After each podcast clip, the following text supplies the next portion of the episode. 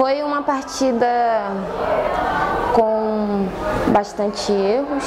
Eu acho que mais por causa da ansiedade, ainda mais por ser uma estreia, por ser a primeira partida do campeonato. Ambos tínhamos muito ansiosos. Teve também muita reação pós-perda, muitas atitudes de perda de bola, de reação.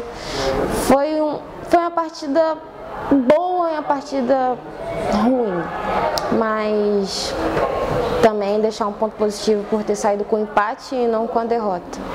É, a parte boa que eu vejo do lado positivo é que foi uma, uma partida, por ser a primeira, com bastante intensidade, com bastante transição ofensiva, transição defensiva, é, foi bastante correria. Esse foi o lado positivo e já logo de cara já para dar aquela acordada na gente, para dizer que é o Campeonato Brasileiro. Era um gol que eu estava bastante confiante, entrei na, na partida bastante confiante, na, na, expectativa, na objetividade de fazer o gol mesmo, da equipe.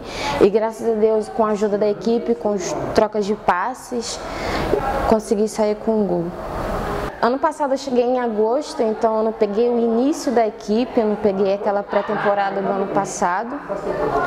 É, peguei o campeonato pela metade e agora iniciando uma nova temporada, fazendo uma pré-temporada com a equipe, pegando mais confiança, pegando mais entrosamento, ajuda bastante.